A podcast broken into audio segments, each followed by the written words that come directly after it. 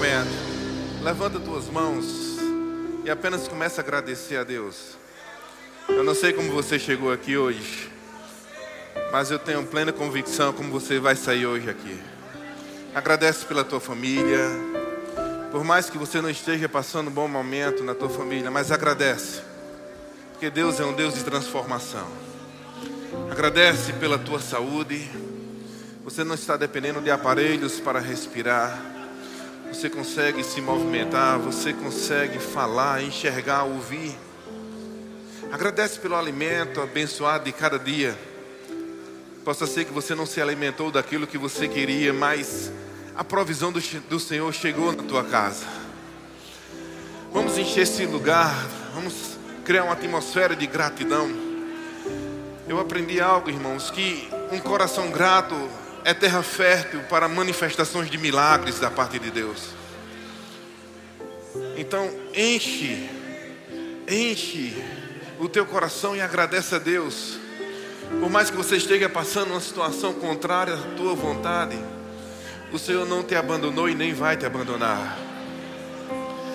As misericórdias do Senhor se renovam a cada manhã, e uma coisa eu te garanto: os olhos do Senhor estão postos diante daqueles que o temem.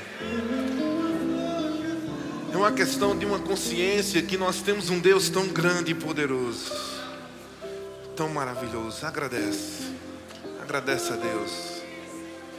Obrigado, Jesus. Obrigado. Nós estamos no lugar certo, na hora certa e fazendo a coisa certa. Como nós somos privilegiados de estarmos aqui nessa noite.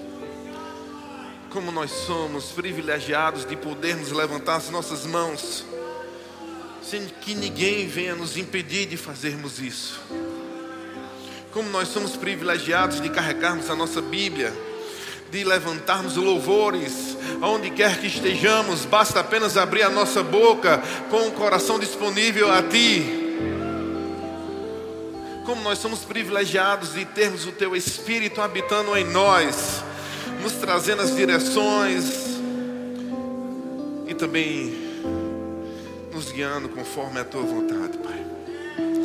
Eu te agradeço, Pai, eu te agradeço. Eu te agradeço pelo Teu Espírito nos guiando nesta noite. Eu te agradeço pelos corações desses que estão aqui nessa noite como terras férteis que irão receber a semente da palavra. Eu te agradeço porque não sairemos daqui da mesma forma que chegamos.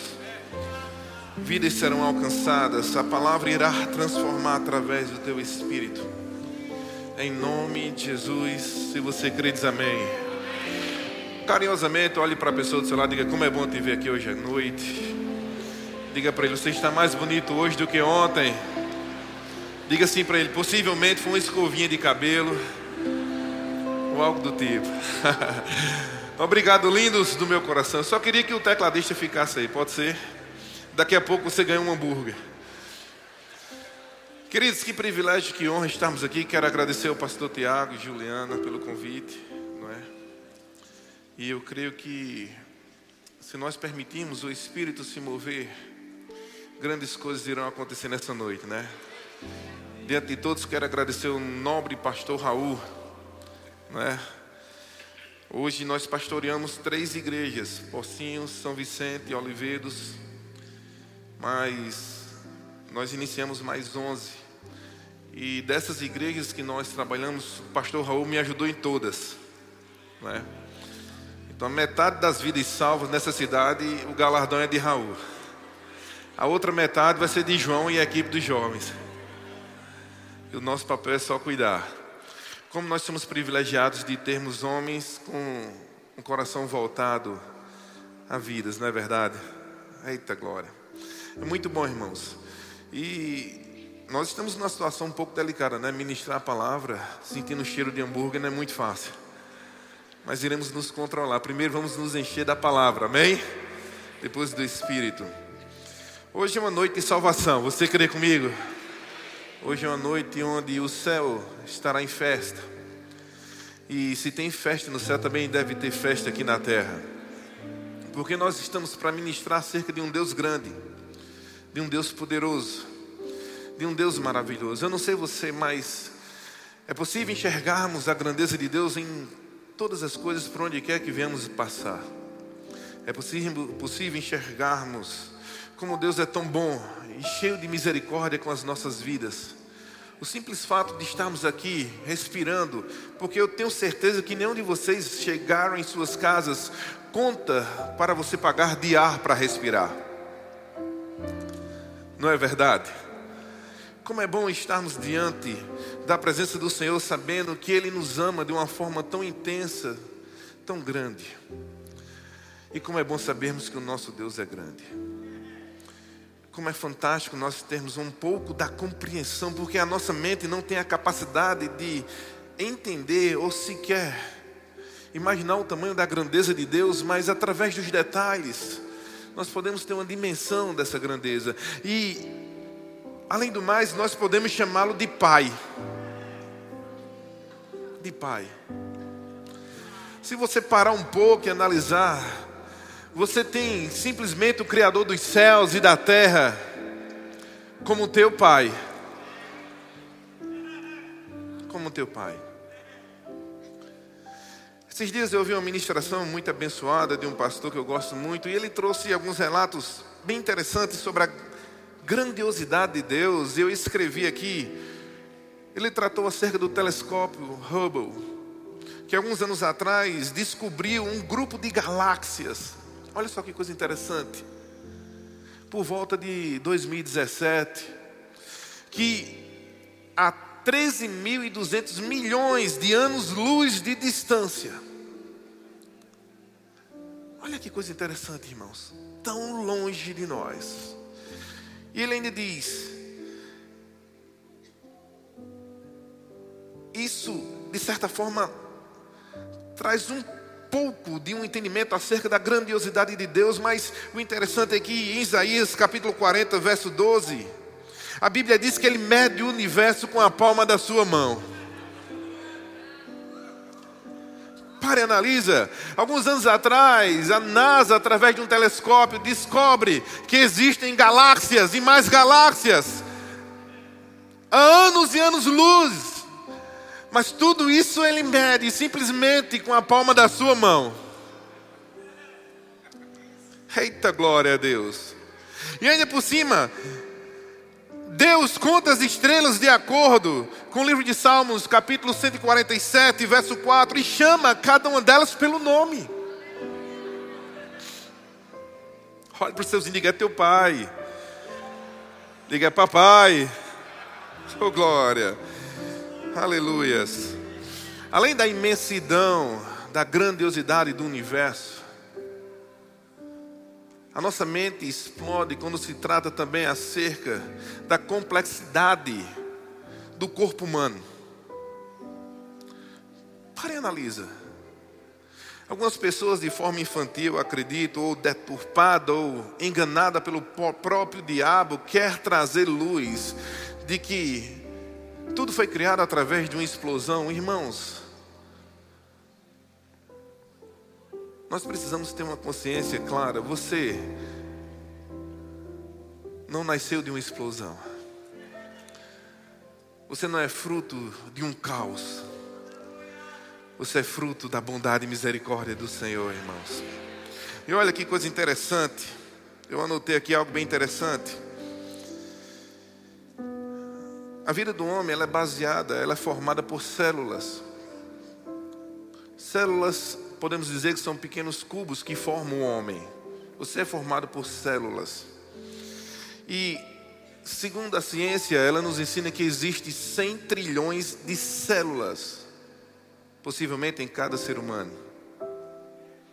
Olha só que coisa interessante. Sobre o seu corpo existe 100 trilhões de células. E se você acha pequeno, preste atenção em algo bem interessante aqui, ó. Essas células são o que faz o seu corpo agir como Deus projetou. Mas mesmo sendo muito pequenas, ainda não são as menores coisas, porque as células são feitas de moléculas. Olha que coisa bacana. Vamos continuar. E as moléculas não são as menores, porque ainda temos os átomos. As moléculas são feitas pelos átomos. Na maior parte, os átomos são espaço, eles têm prótons, elétrons, nêutrons, bem juntinhos ali no centro.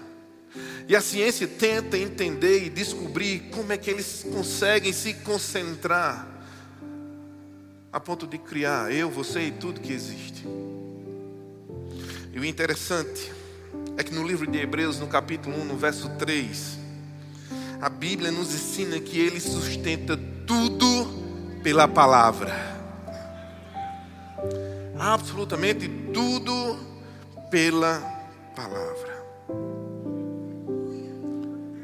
Essa palavra é poderosa, queridos. Essa palavra é poderosa. Não sei você, mas nós somos privilegiados de podermos ter algo tão poderoso em nossas mãos, mas não temos a consciência da grandiosidade. Abra a tua Bíblia no livro de Romanos, no capítulo 8.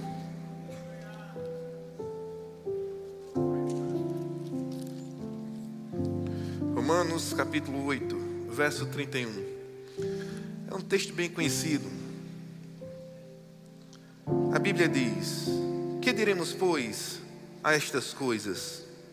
Se Deus é por nós, quem será É bem comum nós focarmos os nossos olhos em quem é contra nós e nos esquecermos quem de fato é por nós. Quando nós não renovamos a nossa mente com a palavra, quando nós não entendemos o que as Escrituras diz acerca de quem nós somos, do que nós temos e do que nós podemos, nós iremos viver baseado em cima dos momentos. E viver baseado em cima de momentos é perigoso porque a tua vida ela irá oscilar de acordo com a situação que se levanta contra a tua vida. O apóstolo Paulo escrevendo essa carta aos Romanos, ele está dizendo: "Ei, preste atenção. Se Deus é por mim e por você, quem será contra nós?" Entre outras palavras, o apóstolo Paulo está dizendo: "Para de olhar e focar os teus olhos em quem é contra você e começa a olhar a quem é por você." Porque se nós atentarmos para o autor e consumador da nossa fé, as situações se tornarão pequenas diante da grandiosidade daquele mesmo Deus que mede a palmos, irmão, o universo. Mas se os nossos olhos estiverem focados em quem é contra nós, iremos nos basear simplesmente em cima das nossas limitações, da nossa capacidade, da nossa força. Mas quando confiamos no Senhor, nos baseamos pelo Seu Espírito. E Deus é um Deus de impossível. E as pessoas, muitas elas questionam, mas o que? Como posso experimentar essa bondade de Deus? Como posso experimentar e alcançar essa misericórdia de Deus? Eu me lembro alguns anos atrás, nós estávamos aproximadamente uns 13, perto de 14 anos atrás, nós estávamos em Soledade, pastoreando a igreja de Soledade. Pamela estava grávida da nossa segunda filha Rebeca. E era uma gravidez de alto risco. Era uma gravidez bem complexa e ela estava de repouso, mas em um domingo de manhã, nós estávamos para ir à escola dominical. Já fazia alguns dias que ela não ia à igreja porque a médica pediu repouso absoluto. E ela decidiu ir. E fomos com muita cautela. Nós morávamos num apartamento de, do terceiro andar não tinha elevador, com todo aquele cuidado, com todo aquele carinho. E nós chegamos à igreja e naquela manhã nós estávamos para ensinar e começamos a ensinar sobre o poder que há no nome de Jesus. Olhe para os seus e diga: há poder nesse nome. Eita glória. E Pamela estava sentada na primeira fila, na primeira cadeira, cadeira do meu lado esquerdo. E tudo estava fluindo muito bem quando nós estávamos ministrando e eu olho ao lado, tinham algumas janelas na igreja, e eu percebo que um jovem sai carregando uma criança nos braços. Até ali tudo bem, era algo normal. E continuei ministrando, de repente alguém, de forma assustada, vem pelo canto do corredor e fala algo no ouvido de Pamela. E Pamela se levanta de forma assustada como se tivesse recebido alguma notícia ruim e sai de forma rápida. Ali eu já achei estranho, porque ela estava, de certa forma, andando literalmente pisando em ovos, mas continuei a ministração. Naquela época, na cidade de Soledade, nós quase não tínhamos médicos. Quem atendia as pessoas eram as enfermeiras chefes. Coincidentemente, naquela manhã, tinha duas enfermeiras chefes participando do nosso culto. E de repente alguém vai lá, fala algo no ouvido delas, e as duas se levantam e vão correndo em direção à nossa sala, ao nosso gabinete. E eu continuei ministrando a palavra, mas o clima já estava um pouco tenso, as pessoas estavam um pouco assustadas, mas nós continuamos. De repente, irmãos, alguém no fundo da igreja grita, dizendo: Pastor, pelo amor de Deus, corre, que sua filha morreu. Agora pare e analisa, tu se acorda em um domingo de manhã. Escova os dentes, toma um banho, toma café, se prepara para ir à igreja. Pega sua esposa grávida, leva sua filha de três aninhos de idade para a igreja, coloca ela no departamento infantil, sobe em um altar, abre a Bíblia, começa a pregar que o nome de Jesus é poderoso, e de repente alguém grita dizendo que a tua filha de três anos morreu. Naquele mesmo instante foi algo tão forte, foi um impacto tão diferente, que eu não tive uma reação, as pessoas assustadas olhavam para mim. Nós tínhamos aproximadamente umas 70, 80 pessoas, não eram muitas, mas todas estavam bem assustadas. E na hora que eu fui descer, irmãos, eu escutei dentro do meu coração dizendo: Não corra. Você não vive pelo que vê, você não vive pelo que sente. Você vive pelo que crê.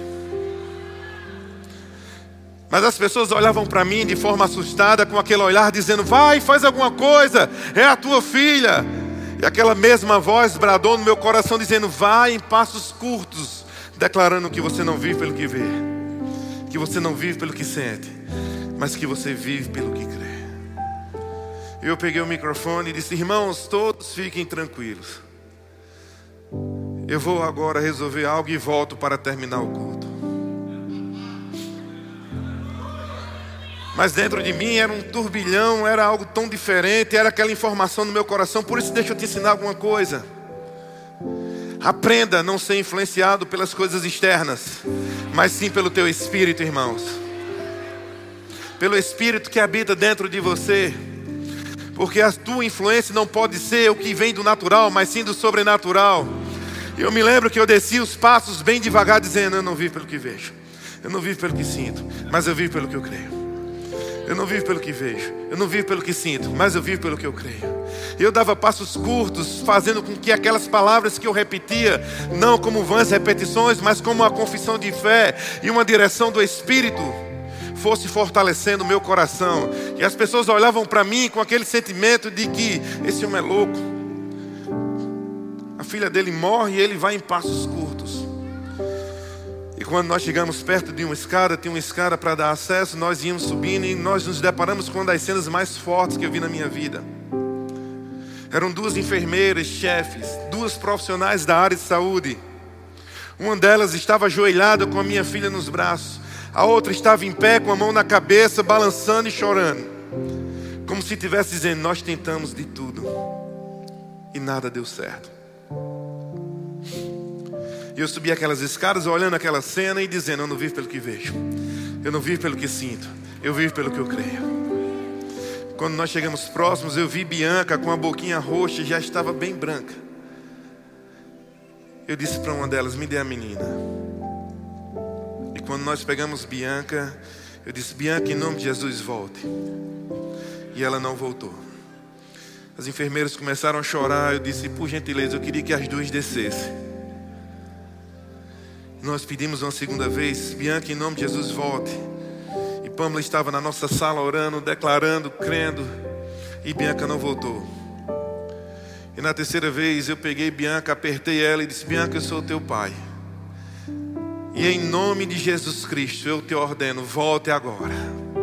Irmãos, como se alguém tivesse saindo de um afogamento, Bianca, puxa o fôlego e começa a chorar.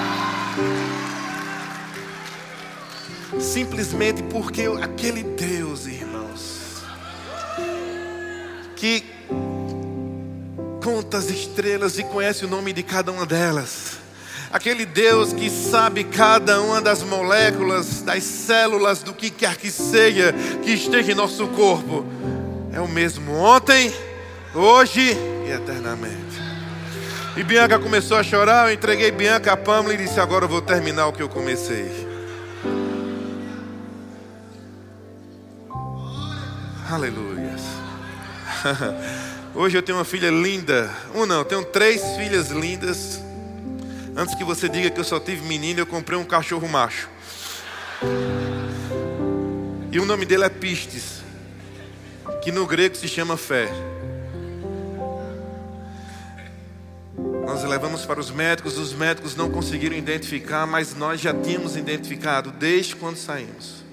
Porque milagres não se explicam, milagres se recebem. Aí você diz, mas pastor, tudo bem, eu não estou tendo nenhum tipo de problema em relação à minha saúde, meu problema é familiar. Eu tenho um filho viciado, meu esposo é alcoólatra, ou qualquer outra área da tua vida que esteja conturbada, deixa eu te dizer uma coisa: o mesmo Deus opera em todas as áreas. Alguns anos atrás nós morávamos aqui em Campina Grande, congregávamos no distrito. E eu e Pamela nós decidimos ir no shopping, pagar a fatura de um cartão de uma loja. E quando nós chegamos naquela loja, que estávamos indo em direção ao caixa, nós passamos em frente à seção das TVs e tinha várias TVs ligadas. E quando nós estávamos passando naquela sessão, tinha um rapaz sentado no chão, escorado, assistindo as TVs, ele com a barba grande, cabelo grande, roupas rasgadas, todo sujo, e a nossa mente é muito rápido para julgar as pessoas. Nós somos habilidosos. Agora deixa eu te dizer algo, irmãos. Deus não deixou, segundo as escrituras, o chamado de juiz do próximo. Pelo contrário, a Bíblia diz que devemos nos tornar como suporte para as pessoas. Eu passei por aquele rapaz e julguei, disse: Mas rapaz, não tenho segurança, ninguém tira esse cidadão daqui. Crente, cheio do Espírito. E nós fomos em direção ao caixa. E quando nós chegamos no caixa, mais uma vez aquela voz no meu coração disse: Volta e fala do meu amor para ele. Eita Jesus. Como é difícil você querer falar algo bom para alguém que há pouco tempo atrás você pensou algo ruim. Mas eu obedeci. Ele disse: Pamela, eu estou sentindo uma direção no meu coração de falar com aquele homem. Fica aí no caixa que eu vou lá. Ela disse: Está certo. Quando nós nos aproximamos daquele homem, eu cheguei perto dele e perguntei: Está tudo bem com o senhor? Ele olhou para mim e disse: O que é? Algum problema? Eu disse: Nenhum. Minha parte eu já fiz. Voltei para a Pamela. Ela disse: E aí? Falou? Disse: Não. Ele disse que estava tudo bem. E mais uma vez aquela voz dentro do meu coração disse: Volte lá e fala do meu amor para ele. Eu disse: Senhor, isso não vai dar certo. O cara é brabo. Mas eu obedeci, cheguei lá e disse: Olha, está tudo bem com você? Ele olhou para mim e disse: Que é? Quer aparecer? É? Você é o que da loja? Eu disse: Nada. Voltei de novo. E ali aí, deu certo? Eu disse: Deu não. Acho que ele está bem demais, está melhor do que a gente. E uma terceira vez, e dessa vez foi muito forte, e disse: Volte lá e fala do meu amor para ele. Eu aprendi alguns anos atrás, aqui no bairro da Liberdade, que remédio para doido é outro doido. Eu disse: Rapaz, sabe de uma coisa? Eu já fui sentando do lado dele. Me sentei do lado dele. Ele olhou para mim e fez: É doido, é? Eu disse: Somos. O que é que você quer? Disse, cara, já é a terceira vez que eu venho aqui. Eu já estava preparado para apanhar, para bater, o que quer que seja. Mas eu ia obedecer. Se é a terceira vez que eu venho aqui, que Deus fala no meu coração para avisar que Ele te ama. Ele abriu os olhos, passou alguns segundos em silêncio e disse: Eu estava esperando a oportunidade para fazer uma besteira aqui mínimo eu iria sair daqui preso, porque minha vida não tem sentido. Eu sou viciado em drogas. Minha esposa me abandonou. ela não permite ver meus filhos, eu estou morando na rua. E eu pensei em tirar minha vida, ou então, no mínimo, aprontar algo para que pudesse ser preso, porque minha vida não tem mais sentido. Eu disse para ele: não faz isso. Se Deus me enviou para falar do seu amor, é porque Ele tem um plano e um propósito na tua vida. A tua história pode ser diferente, basta apenas você simplesmente abrir o seu coração para Ele. E Ele olhou para mim e disse: Como é que eu faço? Ele disse: Pode ser aqui agora. Ele fez aqui dentro do shopping, disse: Exatamente aqui. Ele disse: Como? Eu disse: Fique em pé. Ele ficou em pé. Nós começamos a orar, ele começou a fazer a confissão, ele levantou as mãos, as pessoas passavam e ficavam rindo, mas eu já não queria saber mais de nada, porque ali era uma vida para Cristo. Quando terminou, deu um forte abraço e disse a ele: procura a igreja mais próxima que você possa ir e fique lá. Se passou alguns anos, nós estávamos na igreja, lá no distrito. E um dos diáconos chega me chamando, eu estava com o pastor na sala. Ele diz: Jário, tem um cidadão lá fora querendo falar contigo. E eu disse: Quem é? Disse: Eu nunca vi, não conheço. Eu fui lá. E quando eu fui olhando ao longe, eu não identifiquei o cidadão. Fui me aproximando e ele já com um sorriso bem bonito. Eu disse: Isso deve ser bem algum irmão de outra igreja, deve querer chamar para convidar para ministrar. Rapaz bonito, de paletó. Eu disse: Pois não. Ele olhou para mim e disse: Você não está lembrado de mim? Eu disse: Rapaz, que a gente gosta de dar aquele migué, não é? Eu tô, mas não sei de onde. Ele disse: Tá não. Eu disse: Rapaz, vamos abrir o jogo. Tô não. Quem és tu? Disse: Está lembrado do shopping? Está lembrado da sessão das TVs? Eu disse: Não. Ele disse: Sim. Sou eu. Ele estava sem barba, ele estava com o cabelo cortado, ele estava com paletó, ele estava com a gravata, ele estava com a Bíblia na mão. Ele disse: Você me instruiu ao sair daqui buscar uma igreja. Eu procurei, encontrei uma Assembleia de Deus e hoje eu sou presbítero. Eu disse, cara, que maravilha, que benção. Ele fez: Ainda tem mais. Diz, mais, melhor do que isso, sim, vem aqui. Quando eu saí, disse: Olha ali meu carro. Eu disse: Que carro bacana. Fez, mas olha o que tem dentro. Era a esposa e os filhos. O mundo lá fora diz que pau que nasce torto não se endireita, mas deixa eu te dizer a verdade: num dia que se deparar com um marceneiro chamado Jesus Cristo, se alinha. Tudo é uma questão, irmãos, de termos a consciência de quem nós somos em Deus, o que nós podemos em Deus e o que nós temos em Deus. O mesmo Deus que conhece as estrelas pelo nome, Ele escreveu o teu nome na palma da mão dele.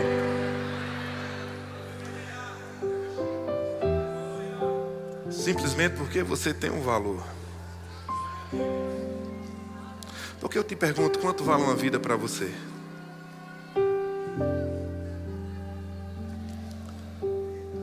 Eu já vi pessoas dizendo: ah, não tem preço, mas tem um preço. É claro que tem. Todos nós que estamos aqui temos um preço. E não se trata de dinheiro, se trata do sangue. Não se trata de nada material, mas sim daquilo que foi pago para que nós pudéssemos sair do império das trevas e sermos transportados para o reino do seu amor. Temos a nossa vida transformada, porque eu sei quem eu era, eu sei quem eu sou e eu sei para onde eu vou, mediante o sangue do Cordeiro, mediante a fé em Jesus. Certa vez um jovem queria tirar sua vida. Ele estava basicamente como esse jovem que João mostrou a conversa no celular. Sendo que ele tinha um mestre, um professor da faculdade que ele admirava muito. E antes dele tirar a vida dele, ele decidiu procurar esse professor para se despedir.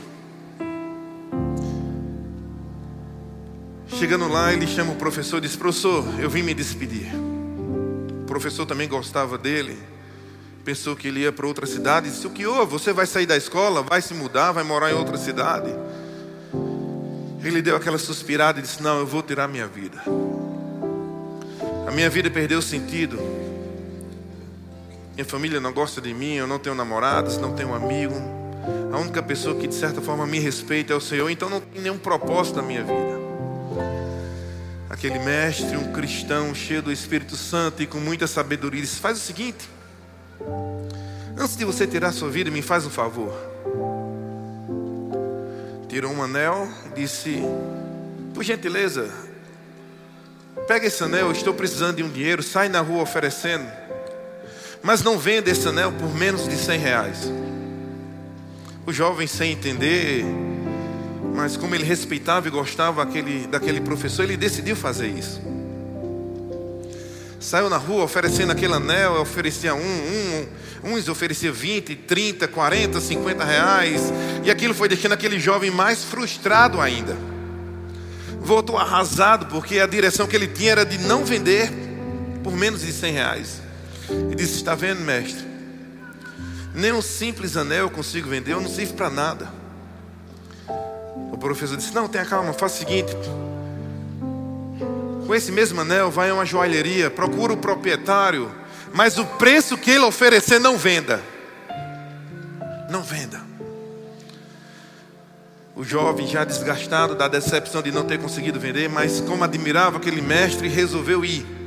Foi à joalheria, procurou o proprietário, o proprietário começou a analisar aquele anel. Começou a analisar com muito cuidado, passou um bom tempo, se aproxima do jovem com aquele anel e disse: Olha só, se você tiver com pressa, eu consigo te pagar 3 mil reais nesse anel. Mas se você quiser colocar aqui, dá para nós conseguirmos até 4 mil, 5 mil reais. Pois é uma joia muito preciosa. Aquele jovem sem entender e ouvindo aquilo saiu radiante, correndo em busca do seu professor e disse: Mestre, mestre, o senhor não tem ideia, o dono da joalheria nos ofereceu de imediato três mil reais. Aquele professor, com um simples sorriso, olhou para ele e disse: Me devolve o anel, eu não quero vender. Eu só queria te mostrar que as pessoas que não conhecem o teu verdadeiro valor, te colocar lá para baixo. Mas quem conhece o teu valor, sabe o preço que você vale. Sabe o preço que você vale. Queridos, eu não sei como você chegou aqui hoje à noite. Eu não sei como anda a tua vida. Já teve dias que tudo que eu queria era literalmente chutar o pau da barraca. Já teve dias que eu queria desistir de tudo. Já teve dias que eu pensei que tudo que eu acreditava como propósito de Deus para a minha vida tinha ido por água abaixo. Tinha perdido sentido. Mas um dia alguém me disse: Ei, Ele não desistiu de você. Então não desista por ele. Quando nós começarmos a entender a importância, irmãos, de estarmos em Cristo, tudo muda. Porque eu não sei o que seria da minha vida se não fosse essa palavra.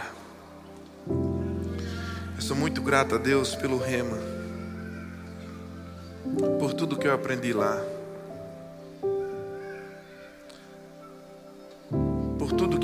Absorvemos e ficou preenchido em nosso coração.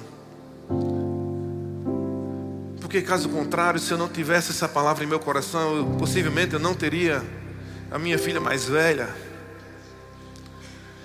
E outras coisas mais poderia ter ido por água abaixo, mas o Senhor nos preservou, nos guardou debaixo da sua bondade, debaixo da sua misericórdia. E deixa eu te dizer uma coisa: Ele é o mesmo Deus de ontem, Ele é o mesmo hoje e será eternamente. O Senhor tem algo grande e poderoso para a tua vida. Nós não podemos ser deixados levar pelas influências externas, mas sim por aquilo que está em nosso coração pois vidas serão alcançadas mediante o testemunho da tua vida. Muitas vezes nós pensamos que não temos nada como plano ou propósito da parte de Deus para nós, mas temos. Cada um aqui presente nesse salão, irmãos, tem algo de Deus que vai acontecer na tua vida. Basta apenas deixarmos o nosso coração disponível para Ele. Normalmente a maioria das pessoas elas dizem: Ah, eu não estou preparado para isso. Eu não estou preparado para aceitar Jesus. E você nunca vai estar. Com toda certeza não existe ninguém preparado para Ele mas Ele está preparado para você. Ele está tão preparado para você que quer que você vá da forma como você está. E é nisso que eu me apego, irmãos, é nisso que eu me motivo. É nisso todos os dias que eu oro a Deus dizendo Senhor, eu quero fazer mais. Eu quero fazer mais, ainda está pouco. Ah, mas o senhor já é pastor de três igrejas, tem os projetos, tem as ONGs, tem o um trabalho, tem família, mas às vezes eu paro e penso, mas eu tenho a segunda-feira à noite livre. Dá para colocar alguma igreja a mais? Porque se eu abrir uma a mais, serão mais vidas que serão alcançadas. Dá para a gente encaixar no sábado à tarde, dá para a gente fazer alguma coisa no domingo à tarde, dá para nós tentarmos apertar um pouco mais. Porque eu te pergunto mais uma vez: qual é o valor de uma vida para você? Tem um preço. Nós temos um preço. E não foi barato. Nós somos alcançados, irmãos, pela Sua bondade e misericórdia. Nós somos restaurados porque todos nós, parem pensem um pouco, se Jesus não tivesse entrado na tua vida, onde você estaria? Você é um grande outdoor do Pai Celestial para andar sobre essa terra. Você é alguém que Deus conta para propagar a verdade, fazer com que as pessoas sejam libertas. Libertas de quê? De tudo aquilo que o diabo tem aprisionado, destruído famílias, feito com que pessoas tenham tirado as suas vidas pela falta de conhecimento. E o apóstolo Paulo diz em Coríntios que é culpa nossa, é vergonha nossa.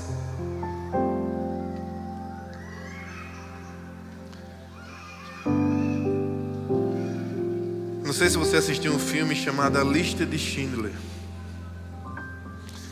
Em um dos momentos finais do filme, quando ele está para ir embora de toda aquela perseguição, que ele se depara diante de vários judeus que ele conseguiu comprar. Que um dos líderes daquele povo se depara diante dele para agradecer e ele começa a dizer: Eu podia fazer mais. Com esse anel eu poderia ter comprado pelo menos mais duas vidas. Com esse carro eu poderia ter comprado mais dez vidas. Nós nos prendemos com tantas coisas materiais, irmãos. Deixa eu te dizer algo. Não é pecado termos as coisas, o problema são as coisas ter você.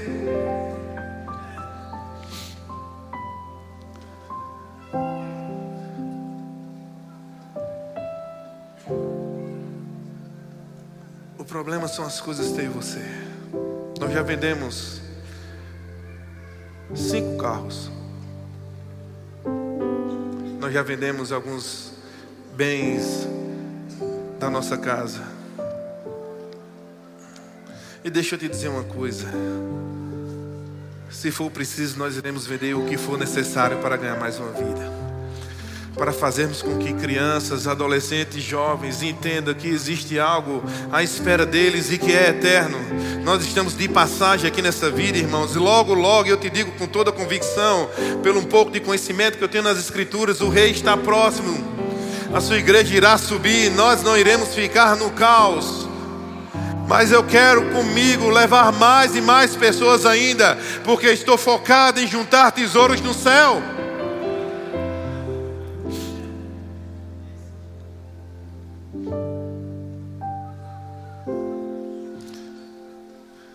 Eu te pergunto, e você? O que você poderia fazer para ganhar uma vida? O que você poderia fazer para simplesmente fazer como aquele jovem no shopping?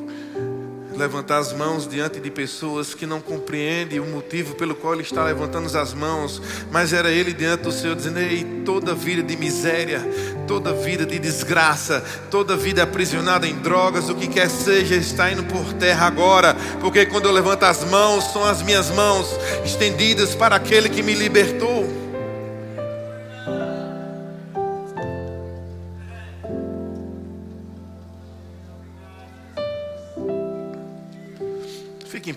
Jesus. Eu queria um Mi maior.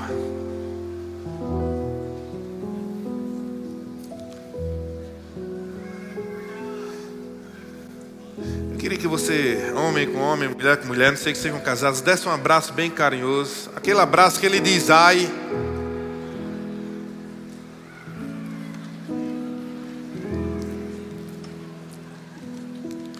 Diga para ele assim: I love you, chuchu. Faz um cafunézinho na cabeça, dá um cheirinho na cabeça dele assim.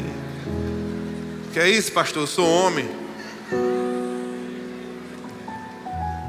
Dá aquela olhada para ele assim, diga: Você é especial.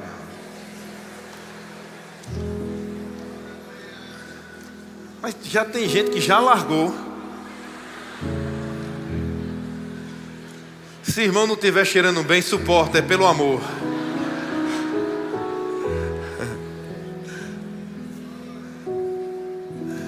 Nós estávamos em livramento.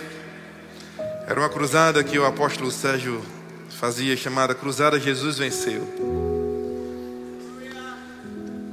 Eu não me lembro o ano. Era uma cruzada muito bacana. E quando ele terminava a ministração, ele chamava os ministros para orar pelas pessoas.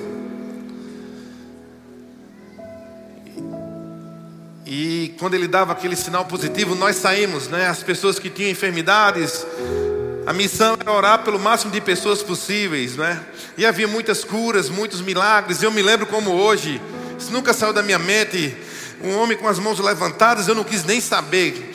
Eu peguei, botei as minhas mãos nas deles e disse: Qual é o seu problema? Ele olhou para mim e disse: As minhas mãos estão cheias de ferida.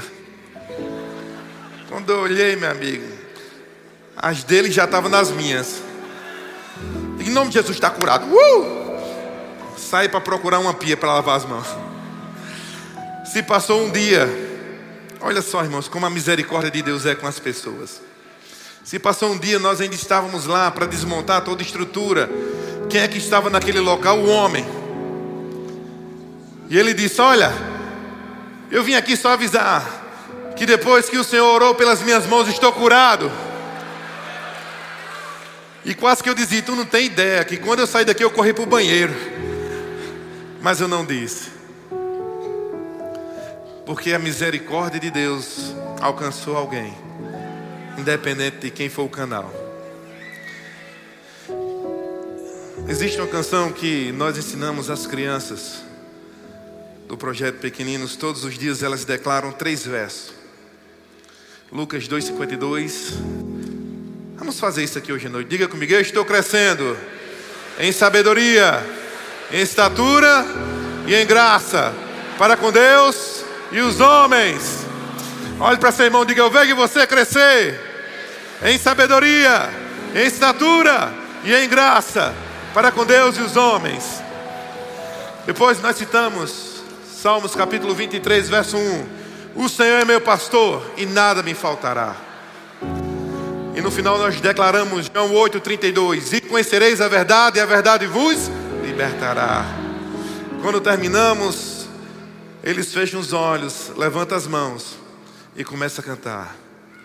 Porque Ele vive, posso crer no ar. Será que você pode levantar suas vozes e dizer? Porque livre temor não há, mas eu bem sei, mas eu bem sei, eu sei que a minha vida está nas mãos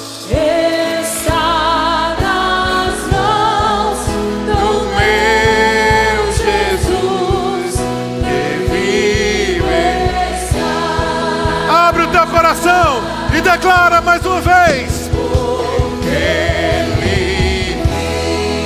Declara de todo o coração. Posso perdoar Oh, porque Ele vive. porque Ele Ah, Não há temor quando estamos debaixo da Sua graça.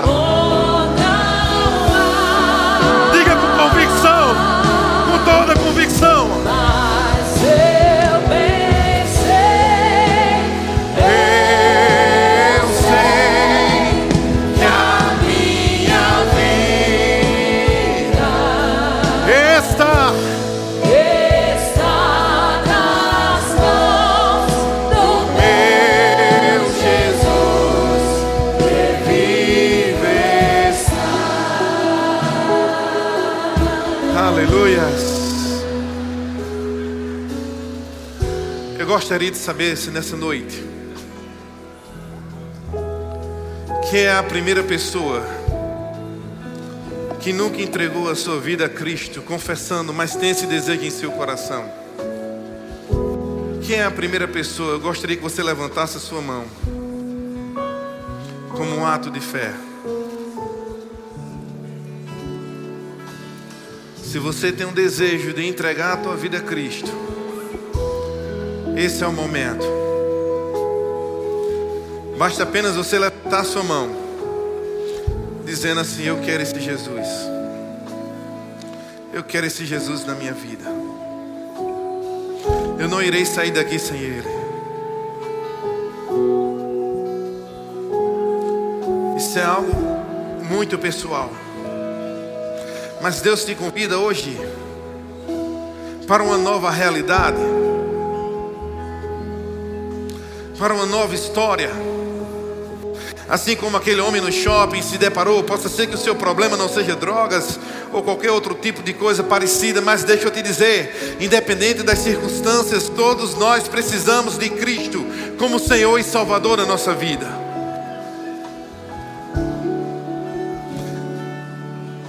E se você tem esse desejo em seu coração, tudo que você precisa é dizer sim para Ele.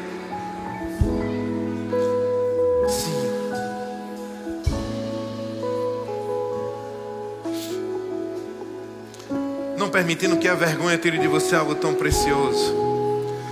Não permitindo que a vergonha de você tire a decisão mais importante da sua vida. Então eu pergunto mais uma vez: quem é a primeira pessoa a entregar a sua vida a Cristo? Apenas levanta a sua mão em um ato de fé. Tudo isso é muito pessoal. Entre você e Ele. Mas se o teu coração está desejoso, é porque o próprio Espírito, que foi aquele que te fez vir a esse lugar, está te chamando para algo novo. Temos uma pessoa. Se tiver, eu gostaria de ver. Tem alguém apontando ali? Ali, temos uma pessoa ali atrás. Queria que ela viesse aqui na frente. Você pode dar um glória a Deus? Se ela tiver como vir aqui na frente. Quem é a segunda pessoa?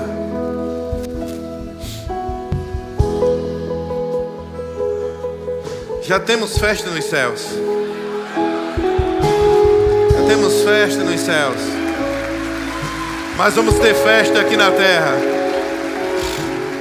Olhe para o seu vizinho, pergunte para ele: Você quer entregar sua vida a Cristo? Eu irei com você. Seja um evangelista nessa hora.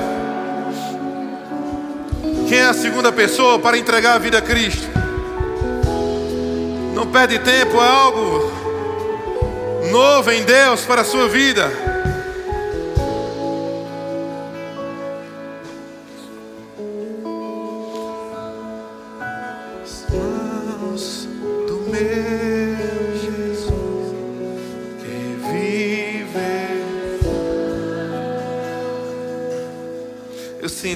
Coração que tem mais pessoas. Eu sinto que tem mais pessoas.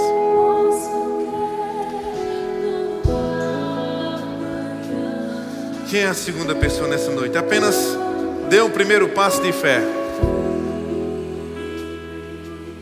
Dê o primeiro passo de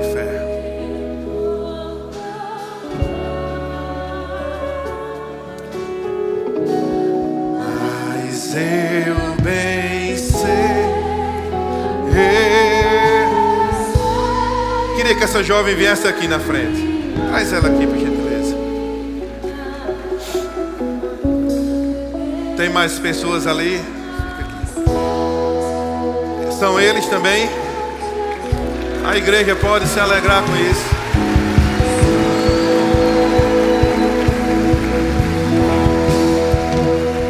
Mais para cá, que vai vir mais pessoas.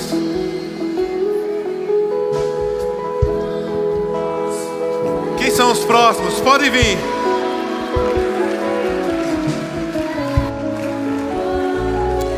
Você pode glorificar o Senhor, mais vidas vindo para Cristo.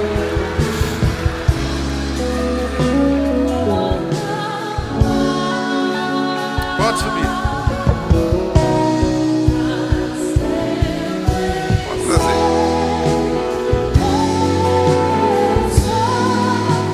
Quem é o próximo? Pode vir. Não perca tempo. Está nas mãos do meu. Nós já estamos com quatro.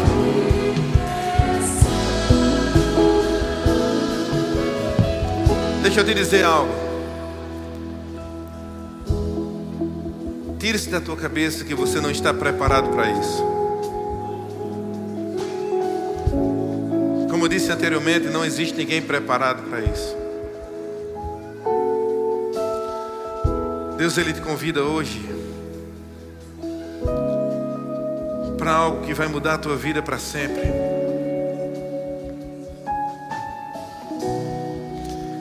Eu sinto ainda no meu coração que tem mais pessoas. A festa já está garantida. Você não tem ideia de uma decisão como essa pode fazer na vida de uma pessoa. Eu sei, irmãos. Eu sei o que vai fazer na sua vida. Então eu pergunto uma última vez: quem é a quinta pessoa? Se você está com esse desejo, aleluias.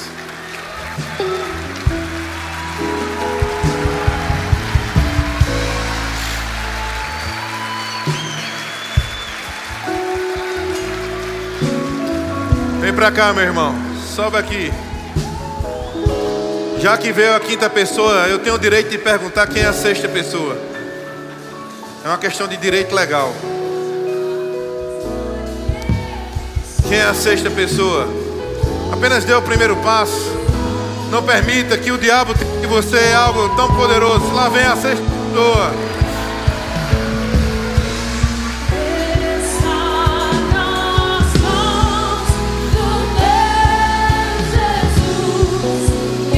Lá vem a sétima pessoa. Lá vem a sétima pessoa.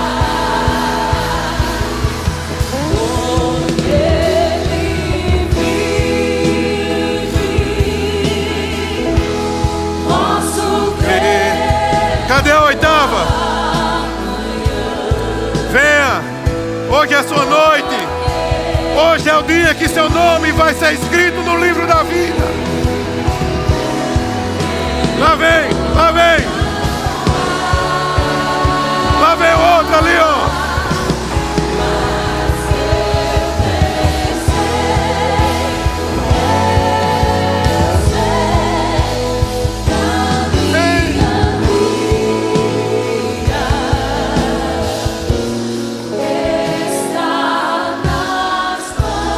É décima pessoa?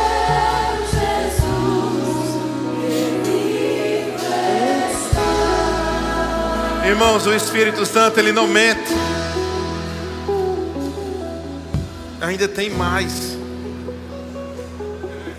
Ainda tem mais. Ah, pastor, quem sabe no próximo? Nós não sabemos se vamos ter o próximo.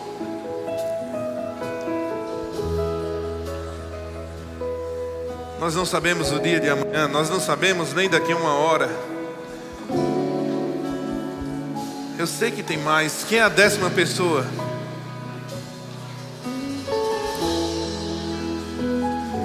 Eu sinto queimando dentro do meu coração.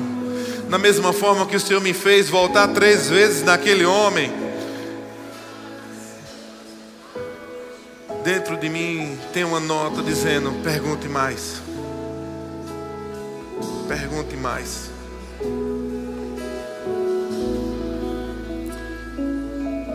Pela última vez, olhe nos olhos do seu vizinho e pergunte ele: Você quer entregar sua vida a Cristo? Se você quiser, eu vou com você.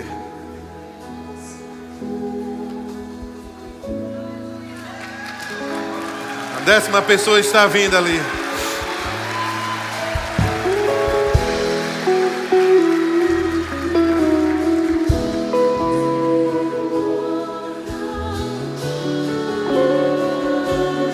Quem é a décima primeira? Lá vem. Onze,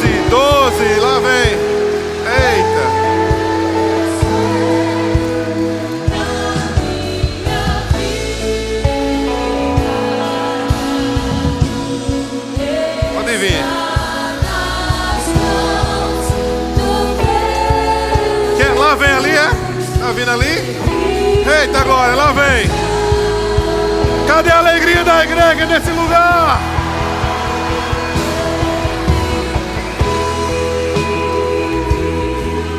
Ela tá vindo ali também? É. É, meu amigo. Lá vem mais, lá vem mais ali, ó.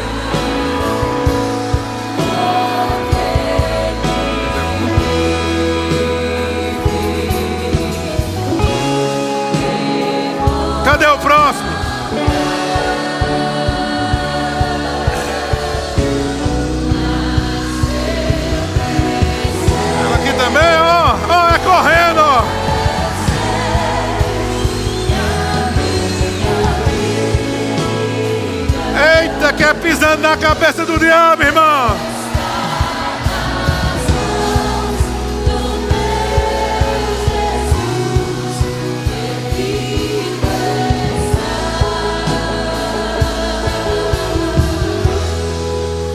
Tem mais alguém? Se tem, eu não sei o que você está esperando. Já ultrapassei 48, 49, 50 segundos. Mas para ganhar uma vida, vale a pena. Quem é a próxima pessoa? Se tiver, venha. Eu quero orar por vocês. Essa é uma imagem para você fazer um quadro. E todas as vezes que o diabo falar que alguém da tua família não vai ser salvo, você mostra esse quadro dizendo: vai, vai, vai, nem que seja no último suspiro, mas vai, mas vai. Temos mais alguém?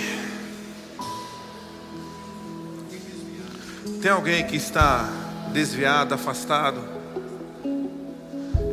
e deseja voltar para os caminhos do Senhor? Deixa eu te dizer uma coisa: o Senhor nunca olhou e nunca vai te olhar de forma diferente.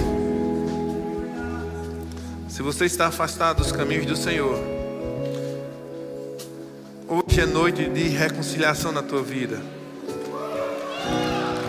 É isso aí, vem embora. Vem para a festa. Temos mais alguém?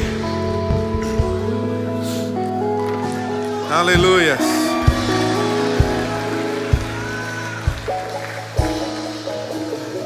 Queridos, quando a Bíblia diz que a festa, lá vem mais ali, ó. Olha que benção ali, ó.